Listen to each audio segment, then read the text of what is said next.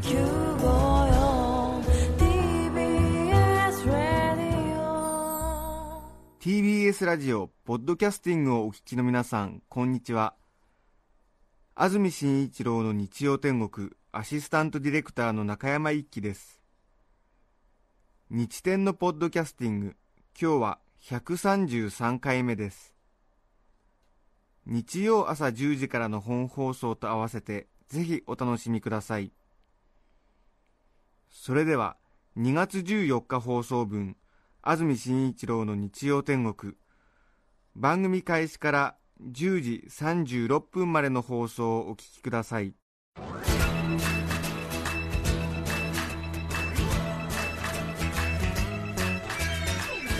安住紳一郎の日曜天国。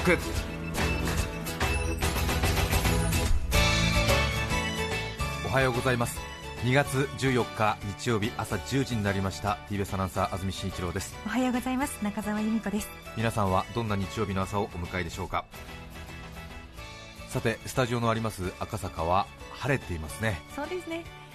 東京晴れたのは久しぶりじゃないでしょうかね。そんな気がしますよね。先週は随分雨も降りましたし寒かったし寒かっ今朝も寒いですけどね、たはい。昨日の夜もすごく寒かったですよね。ですねもうちょっとですよね春までね。ですね。えー最後もう一山という感じかなというところもありますが。それからカナダでバンクーバーオリンピックも始まりまして。はい。ちょうどスキージャンプを朝方見たという方もいらっしゃるんじゃないかなと思いますし。今ね上村選手もちょっと気になってるっていう人もいらっしゃるんじゃないかなと思いますけれども。はい。時差がどれぐらいあるんですかね？10時間11時間9時間ぐらいですか？そうですか、えーちょっとはいなんとなくね、ええ。あのモーグルの競技がスタートした映像を見てあ夜やってるんだっていうそういう ものすごいレベルの低い感想しか持ちませんでしたけどもなんとなくスキーっていうと昼間やるイメージが強いんであうん。夜スキー滑るんだ大変だなっていうスキー場ね日が暮れたら寒くなるっていうそういう感想を持つことがスキー場に行くと多いですからね。ああ夜やってるんだ寒いねとりあえずっていうそんな感想になってしまいましたが。観客のね方たち、うんねでも熱狂しててあんまり感じないんですかね。そうですね。それからうん。ノーマルヒルで銀メダルを取ったポーランドの選手ですか。ほう。なんか過去にはオリンピックで金メダルも取ったことあるというような優秀な選手だそうですけども、ええ。ちょっと私はスキージャンプあまり詳しくないので、そのポーランドの銀メダルを取った選手、鼻がすごい立派で、その銀メダルを取った選手の、まあ、ポーランド顔なんでしょうけれどええええあの東欧顔っていうんですか、ええあの羨ましい限りだなと思うんですけれども、はい。ちょっとあの尋常じゃない 立派な花で、ええちょっとなんか、ええう、うん。なんかちょっとね、羅生門、花を思い出してしまったような 感じもありますけれども、すごい、そんな、すごくね、遠くまで飛ぶし、すごいなと思って見てたんですけど、うん、まあ、にわかスポーツファンってのはこういうものですよね。そうんなんつって、うん。これからちょっとね、あれですよね、あの朝方とか結構夜更かししてご覧になるという方も多いかもしれませんが、そうですね。さて今日の天気ですが東京はあやはりそうなんですね。5日ぶりの晴れ間だそうです。関東地方は晴れのち曇り。日中は青空夜は雲が多くなりそうだという予報が出ています。最高気温は昨日より5度以上高く8度から9度の予想。しかし晴れ間は今日いっぱいで明日からまた夜にかけて雨が降る見込みだということですね。1月は東京、埼玉は雨が降らない、雨が降らないって大騒ぎしてたんですが、2月に入ってからもう雨だらけですね。す、ね。ちょっとまた雪になるかもしれないですよね。はさて、先週ですね、ちょうどお出かけリサーチという10時30分くらいから関東各地から中継を結んでお伝えするコーナーがあるんですが、はい。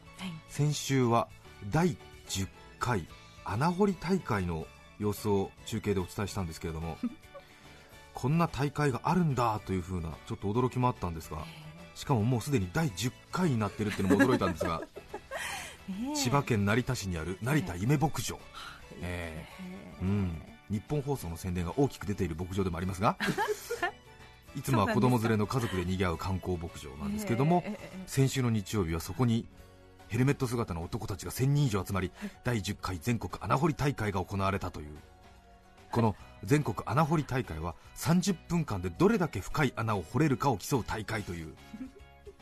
カナダでバンクーバーオリンピックが開かれる一方日本では第10回全国穴掘り大会が成田で行われていたという。参加者は造園業や水道業などの男性プロ集団のほか女子学生のチームなども参加。なんとそのチームは250チーム。ちょうど3メートル四方結構でも大きい3メートル四方って言ったら結構ありますよねでもね。ねええ。3メートル四方をロープで囲んでそれを250区画。ほ250チームが用意ドンで30分間掘り続ける。1チームが6人。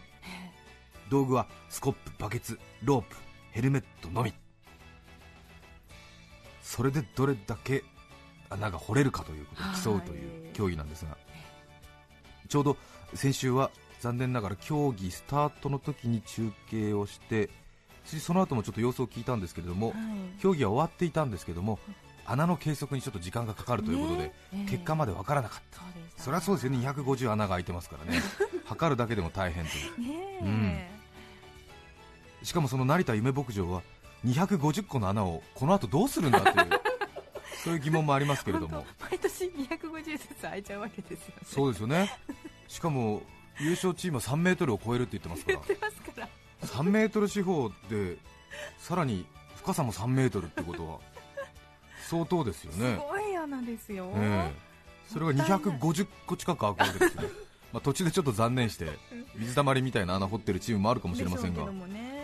それを成田夢牧場はどうするんだろうと。いそう。う、うん。気になります。そうですよね。ええ。来年は使えないしねそのその土地は。だってうん。掘りやすくなっちゃうもん、そうですよね、はい。もしかするとじゃああれですよね。はい10月頃にはい。第10回全国穴埋め大会みたいなのが行われているかもしれませんが、まあ、ちょっとそれは定かじゃありませんが。大変だなというところはあるんですが。さらに中継では埼玉県久喜市にあります暁工業というですね、ええそのチームがなんと3年連続優勝しているということでそのチームの監督にお話を聞きながら、はい。その競技の模様を中継でお伝えしたわけなんですけれども。ちょっとなんか負けそうだっていう話になってましてね。ねすごくなんか強力なライバルがいる。しかもその抽選でどの区画が当たるかわからないので掘りやすいか掘りにくいかのちょっとその運も左右するということで。ね地質が違うって言ってました。最初の10分間は大体6人全員で掘って深くなるにつれどんどんこう細くなっていくので穴が。掘るのが4人2人とこう減らしていって最後は結局1人で掘って。で他のメンバーはバケツに入れた土を引き上げたり他のチームの状況を見て回る伝令役になる。で1分掘るだけでものすごく疲れるのでリレーのように交代しながら30分間掘り抜くという。はい。そういうことだったんですけれども暁工業。ガスの配管工事などをやっているというそういう会社だそうですけれども、はい。えー一体3年連続優勝で果たして今年はどうだったのかという。そうですね。監督は平井邦治専務という方がねえお話答えてくれてましたけれども後々この専務の平井邦治さんは私と年が一緒だったということが分かりましてええ。軽いちょっと衝撃を受けました。がそうですね。ねえ専務ですからね。ですから。まあそうですか、えー若くしてねえ平井専務ですから、ね、まあ素敵ですね。片やね係長でございますちょっとね。元気出して。そうですね、はい。うん。ちょっと結果どうなったかちょっと聞いてみましょうね平井専務に、3年連続優勝ですからね。そうですよね。今年も。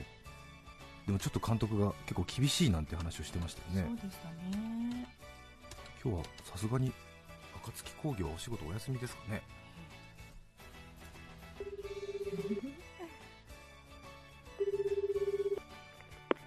はい、そうです。暁工業さんでいらっしゃいますか？はい、あ平井専務お願いしたいんですが。あ、私です。あ TBS ラジオ担当しております安住と申しますが。あ、どうも、安住係長。先日はありがとうございましおはようございます。おはようございます。先週はどうも中継でお世話になりました。いえいえ、とんでもないです。第10回穴掘り大会お疲れ様でございました。ありがとうございさて気になるところなんですけれども、ます。はい、3年連続優勝していた暁工業が今年どうなったかというところをまず聞きたいんですが。はい、あのー次の日、えあのー現場でやっぱし穴同じように穴掘ってたんですけど、えはいあのー地域のお客様から、ええ。ああのどうなったんだとはい。いう話が、ええ。あの聞かれてきて、今日あのあの結果が報告できるので、はい。あの知らなかった皆さんにあの、えーたくさん聞いていただければなと思いまして、あ。のおかげさまでええ4連覇、4連覇？はい、あおめでとうございます。そうだったんですね。すごい。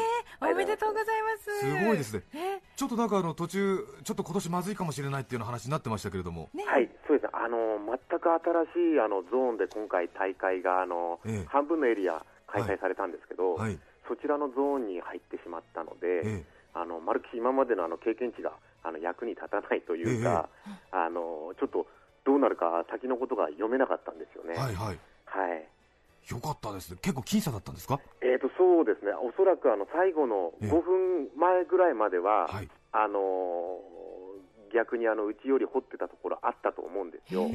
やっぱり最後の5分過ぎてからが、あのーし最後のあの仕掛けるタイミングですよね。ラストスパートみたいのがあるわけですすね。おーそこのタイミングのええもん、あのー1分、2分の違いで、あのはい。最後20センチ、30センチ変わってくるんで、はい。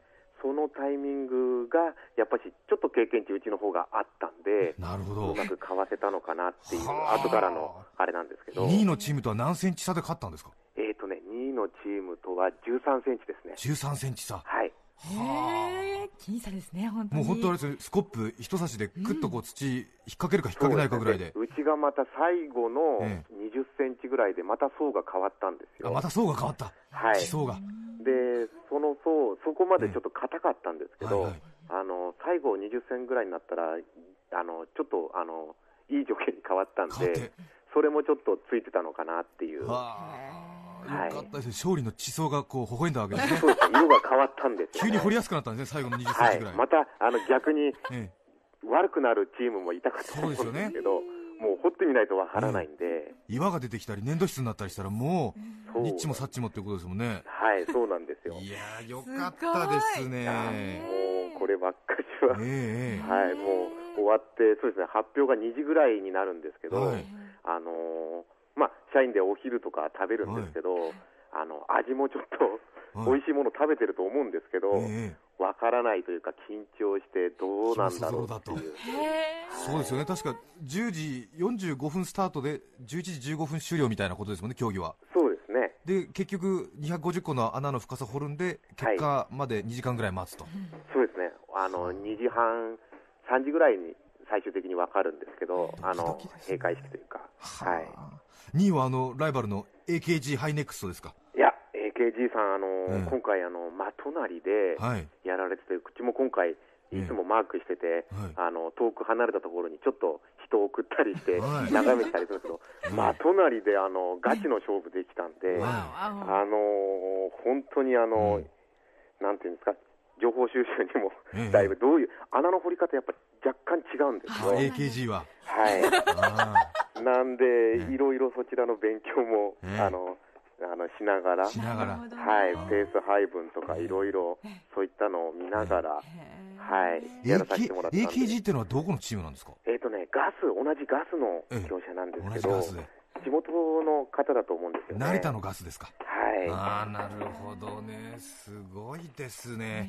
やっぱりあれですか穴掘るのガス強いんですかね？いや、けじゃないんですけど、やっぱりええ。設備さんとか、はあ。で、あの、電気屋さんとかも去年2位で、ええ。今年水道屋さんだったんですけど、はい。もええ。う、だから、業種はもう来て、あこの方たちはってうん。思うんで、で、今回、あの、東京ガスさんとか、あのええ。京葉ガスさんとか、はい。あの、同じガスの、あの、はい。チームが、えちょっとちらほら見かけられたので、えええあの、同じガスの中でも、ガスの中でも。やっぱし、あの、うちもあの、えあの、新日本ガスっていう、あの、はい。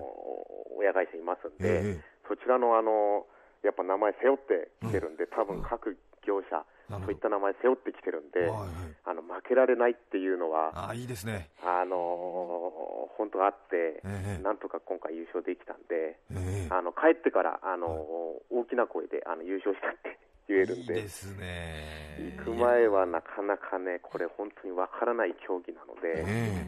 あの本当、うん前日カツ丼を食べたりとか、はい。もう験担ぎから何からやれることはえ何でもやって、すはい、ごなんとか神頼み的な、はい。なんかトレーニングなどは普段なさってるんですか？えーとですね、いや、もう、至って毎日の仕事で、あのね、掘る仕事をやらさせてもらってるんで、えあの、ただ、優勝することによって、意識が、あの、やっぱお客様とかにも声かけられるんで、はい。その意識が1年間続くと、やっぱし、うん。うん、大会当日のあの、なんですか、闘闘志の違いというか、はいはい。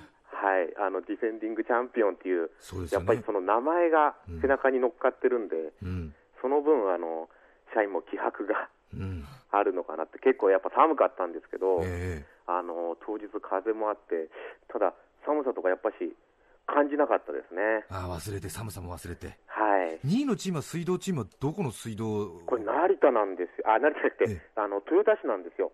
豊田市はい愛知県愛知県？はい。愛知県から来たんですか？はい。水道屋さんがはい。はなんか一番遠いところだと愛媛とか、愛媛の方から来られた方がいらしたとか、すごいですねすごい大会なんですねええやっぱりガス、水道、設備、電気、造園、まあ、そういう業種でも負けられないし、はい。まあ、親会社新日本ガス、はい。京葉ガスとか、はい。ええ東京ガスとか、はい。そういうちょっとね、あの名前もかかってるしと、はい。はあ、大変な仕事ですね、これいえいえいね。え、誉あるあのこの大会で、はい。あのまあ、ただ穴を掘るだけっていうあれなんですけど、いやいやいや。普段はでも工事であれですよね、重機使って穴掘るんですよね。あの基本そうなんですけど、あのええ埋設物あの、うん。他の埋設物がやっぱしありますので、はい。あのある程度重機で掘ったら、あとはあのあ手で掘やってあの。他の埋設物に傷つけてはいけないので。その確認作業とかで、やはりあのまだ手掘りっていうのが、うんあの必要な部分が多いんですよね。なるほどね。暁工業穴掘らせたら日本一ですから。そうですねガス管つなぐと下手ってこと、そういうことないですよね。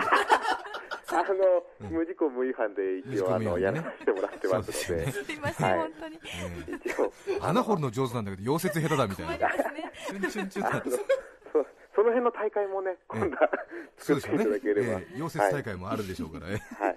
いや、よかったですね。ねありがとうございますおめでとうございますありがとうございいやーすごいですいねや、。本当に、後から、帰ってからがやっぱ一番嬉しいですかね。嬉しいですよね。はい。まだやっぱ声かけられるんで、ええはい。あやっぱ優勝おめでとうございますなんて現場で言われますよね、それね。そうですね。えはい。えいいですね。またちょっと大きな現場とかに行くとね、他の業者さんなんかも入ってたりなんかして。ええお暁工業だなんつってね。そうですよほねほほなんつって、暁工業だよつって、暁工業の早いやつだけこう順番にこう取らせてもらったりて いいですね。いや、いいですね。もう何度も何度も、あの、会社名言っていただいて。いやいやいや、それから平井さん、ずいぶん若くして専務になられましたね。あのーとんでもないです。あのー小さな会社なんで、もう親子で。あ、そうですか。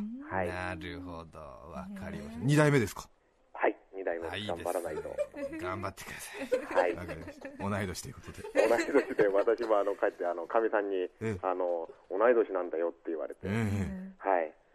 やっぱし、あの、この間、中継の時もね、はいあの、安住さん、あの、私、ラジオの耳入ってなかったんええで、あの、で、あと緊張もしてたんで、えええあの、安住さんとのトーク、なかなか、あの、えいなんていうんですか、実感がなかったんですけど、はいはいあの、ちょっと声聞いたときに、ええやっぱ、厚みがあるっていうか、いやいやいや、声とかじゃなくて。受ける、受ける体制に厚みがあったなという感覚は、あの。直感であったんで、何をしますか、専務、本当に。なかなかすごい方だなと思ってちょっと目標にさせてもらって。とんでもないですよ。今週に限って言うと、はい専務が完全に勝ってますよ。いやいやいやいや、とんでもないです。あの、今度ぜひ穴掘り大会の方にでも、そうですね、ぜひ、あの、ちょっと興味がものすごく湧いてきましたので、もし、あの、ご一緒できる機会があれば、そうですよね。同い年ということで。いい。とりあえずおめでとうございました。ありがとうございます会社の皆さんによろしくお伝えくだありさい。がとうございます。はい頑張ります。ではでは失礼いたします。奥様にもよろしくお伝えください。ありがとうございます。はい、失礼いたします。ありがとうございましたはい。いやーあれから1週間経ってますけど、若槻工業平井専務、まだまだちょっと興奮してるぞっていう感じ伝わってきますね。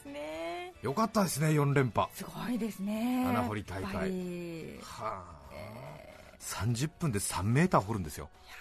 すごいことですよ。ういうことになってるんだろう。ねえ。ねはあ。ね他の水道電気造園には負けられないという。いや素晴らしいじゃないですか、ねさてそれから先週もう一件ありましたねこうもう一件はあれですね三重の高校生ですね、はい。えー微濁音が出ないという三重の女子高校生ですね、うーこさん。しかもちょっとなんかやる気が本当にあるかどうかわからないという女子高校生でしたけれども。皆さん覚えてらっしゃいますでしょうか？明るいね明るい。元気な女の子でした、な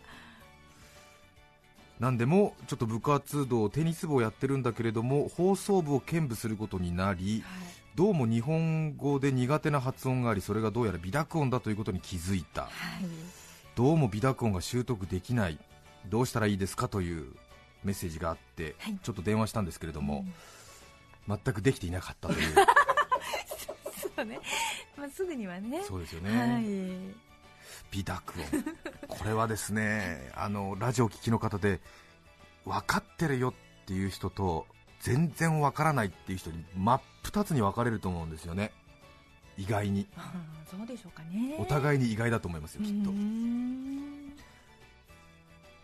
ガギグゲ語ですよね濁音の。ガ行ですね。はい。ガギグゲ語の音をはい。少し鼻にかけて発音することを微濁音鼻が濁る音と書くんですけどもは微濁音というわけですよね。中澤さんはご存知ですよね。そうですね。勉強しましたね、そうですね、はい。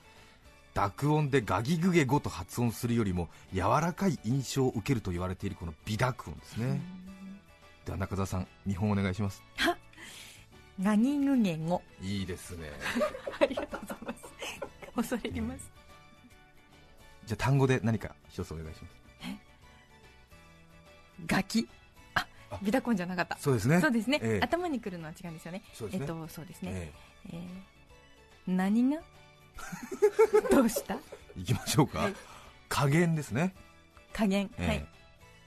起源。苦言。めげる。過語記号。国語。華言和語。ですね、出てますね。出てますね、ええ出てますね。はい。うん。まあ、そういうことなんですけども、うんこれ大変あの若い人があんまり積極的に使わなくなっているということがありまして日本語の問題にいたしますとラ抜き平板化と同じ現象で近い将来なくなるんじゃないかと言われている発音の種類なんですけれどもね。日本語は大体50年周期で大体変化しているというふうに言われていて言葉が変化しなければ平成を生きる私たちも江戸時代の言葉をそのまま使っていることになりますのではい。言葉の変化というのは止められないんですが急激な変化は許せないということもありまたそれをじっくり観察してどちらを使うかというのを判断するっていうのが時代時代を生きる日本人の責任でもあるわけですがですね。本当にただこの微濁というのは受け取り方に相当個人差があるようではい。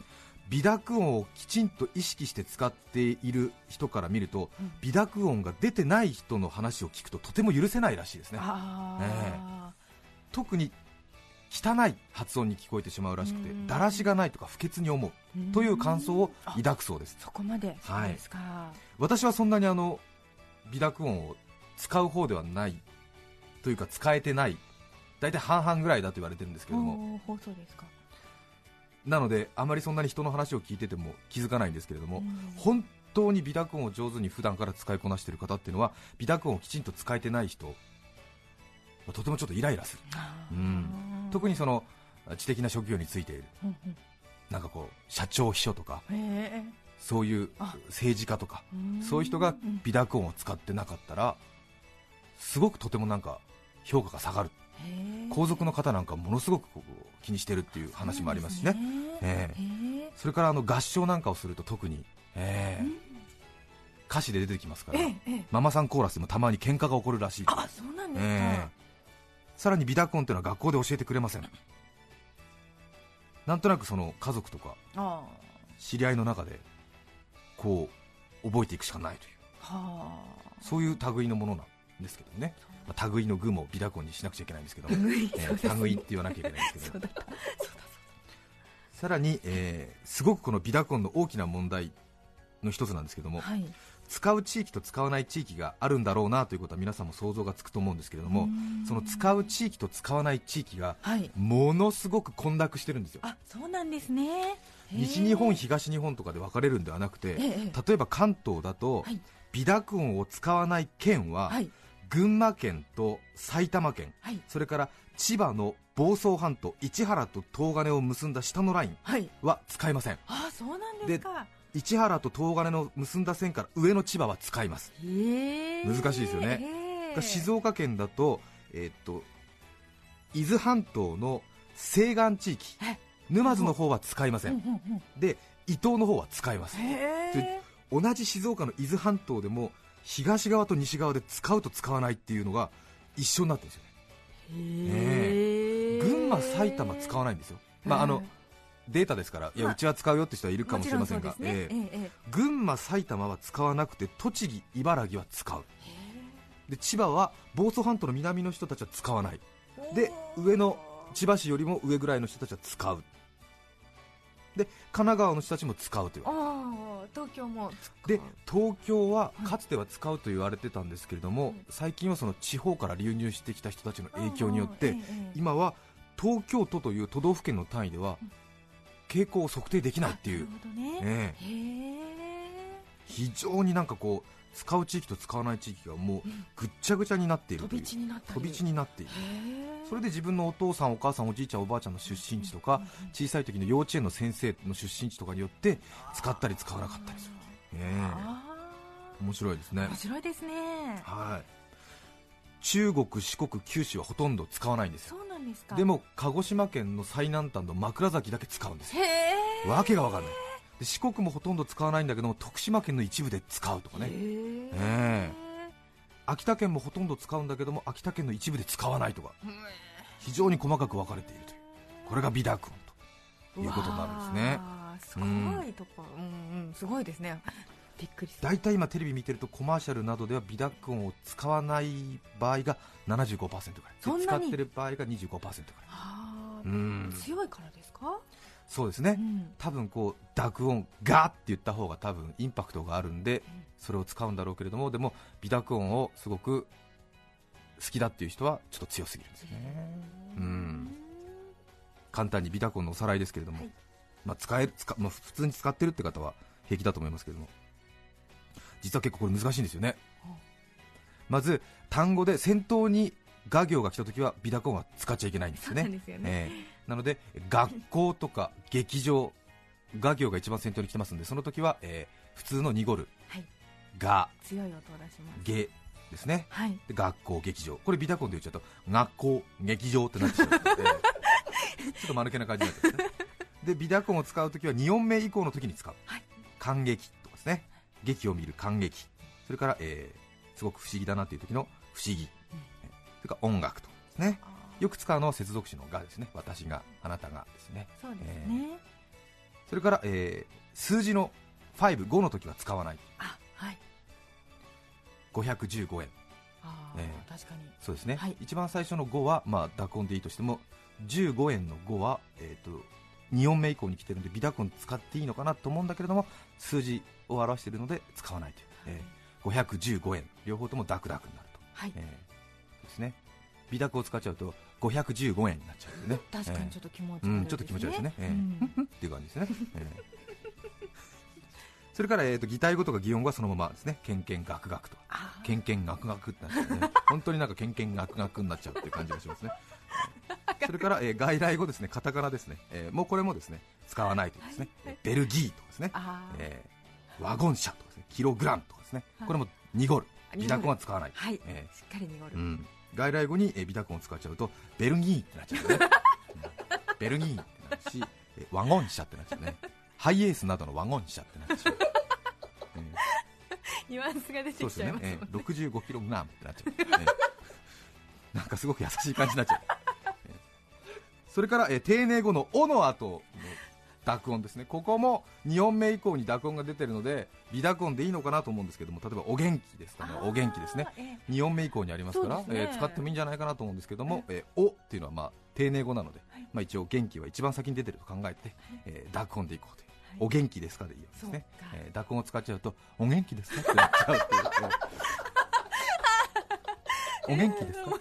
お行儀がいいんですねってなってしまうあ注意が必要ですこれがビアコンだということですね。まあ使うか使わないかはまあ皆さんにお任せしますけれども。まあでもあの使える人は非常に気になるらしいのでいかがなものかなと思いますけどね、えー難しいですけどもね。本当難しいんですよ。すね。えーあの小さい時から使ってるって方は全然平気なんですが大人になってから覚えて使おうと思うと結構大変で。えーそうなんですよね特にね、えー午後5時半とかですよね。これ難しいですよ。5、5と来てますけども一番先の5だから一番先は微濁をつかないで濁音ですね、で2番目の5は2番目以降に来てるから微濁というわけですねで5が来てますからここは濁音になるわけですね。そね。えーということは濁微濁濁ですね。5、5、5ですね、えー。午後5時半となるわけですね。難しいですよ、えー、エリホーエリホーってヨーデルの要素になりますから。ヨーデルホーゴゴゴジンゴゴゴゴゴゴってなりますからえー美味しい式美味しい式そうなんですよね、ええ。あと難しいのは4音が入ってきますね、このね牛ですね、にゃ牛行、これも、えー、画行ですから必要になりますからね、ホルスタインなどの乳乳になるわけですね、乳乳えー難しいですよ、乳乳に聞こえちゃいますからね、えー、乳牛じゃいけないですよ、乳乳にしなきゃいけない、鼻抜けなくちゃいけないわけです金魚とか。そうですよ、えー、半魚人とかですよ、難しいんだよ、これ、えー半魚人、半魚人、どっちっていう、半魚人って言わなきゃいけないですよ、これ難しいんですよ。人魚えー人魚、うん。えー人魚、えーそうですよ、これ難しい、ええーホルスタインなどの乳乳難しいですよ、うん。乳牛から出る牛乳ですよね、ねえこれ難しいですよ、えー、巣鴨駒込駒込巣鴨っていうね、お元気ですか？って、ここまで行かなきゃダメ。ー顔も面白いです。お元気ですか？お行儀のいい子ですねバカにしてるわけじゃありませんよ、大事なんですよ。大事なんですよ、えー特にでもあれですよね。慣れない特に新人アナウンサーなんかはねね練習したまんまになっちゃうとですねもうホルスタインなどの乳牛でもう牛がもう怖いわけですよ。ここ微濁にしなくちゃいけないから。ホルスタインなどの乳牛ですからね正しくね。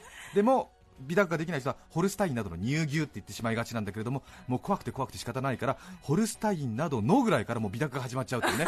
おええホルスタインなどの乳牛みたいな。早い早いみたいな。鼻に抜けるのが早いって。ホルスタインなどのからもう入ってるよそれっていう。ホルスタインなどの乳牛あくまで牛だけでいいんですけどものぐらいから始まっちゃう。ホルスタインなどの乳牛がって言って早い。早い全部頑張っちゃうんですよね。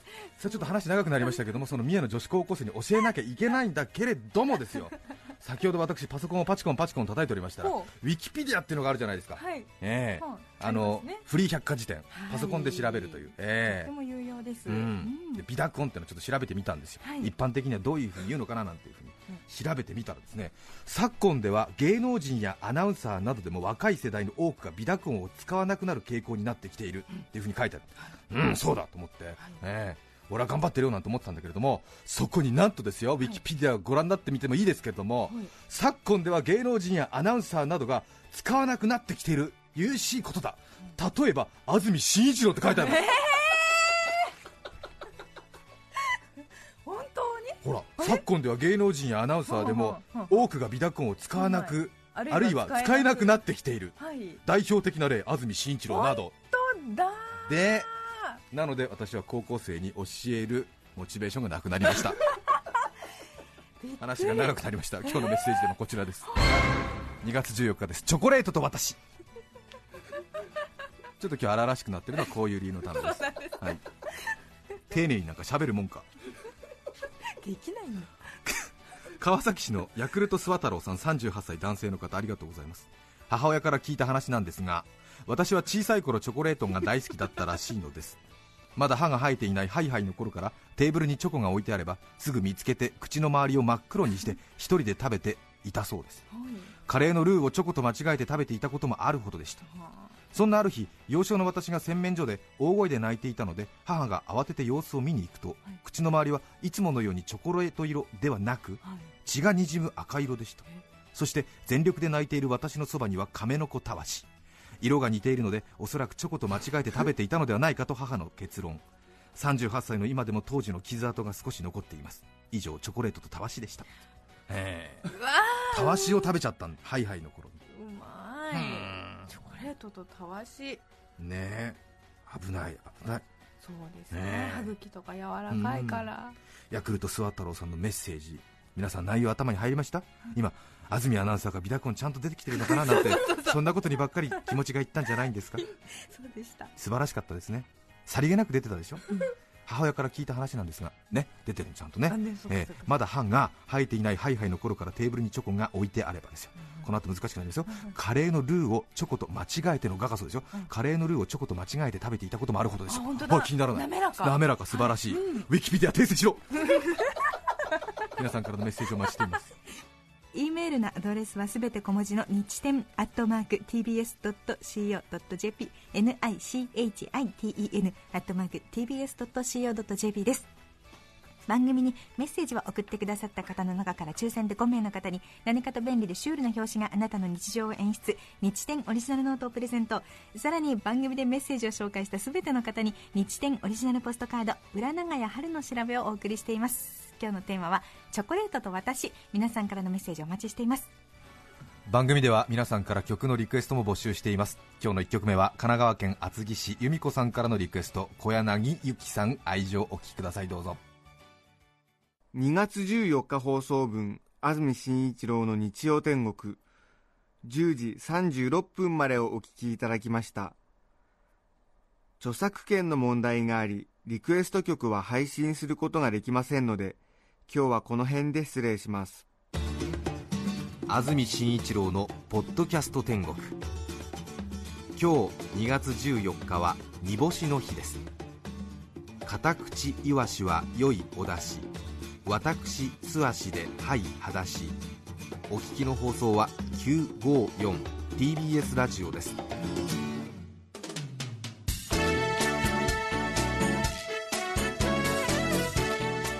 さて来週2月21日の安住紳一郎の日曜天国はスペシャルウィークです。メッセージテーマは「麺類の思い出」ゲストは松井直美さん。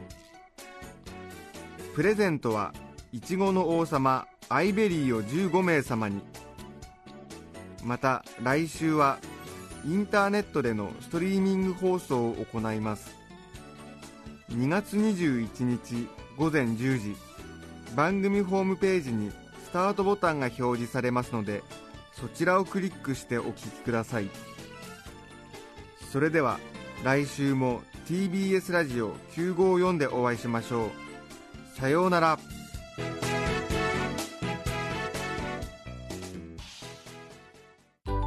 安住紳一郎の「ポッドキャスト天国」これはあくまで試供品。皆まで語れぬポッドキャスト。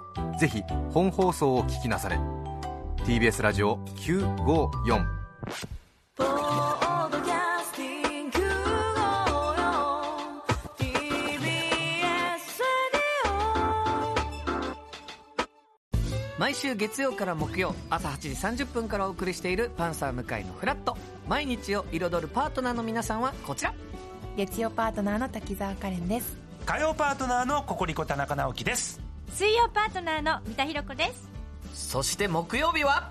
横澤夏子です。ヤーレンズのデイ淳之介です。奈良原正樹です。横澤夏子ちゃんとヤーレンズが各週で登場。今日も一日頑張ろうのきっかけは「パンサー向井のフラット」で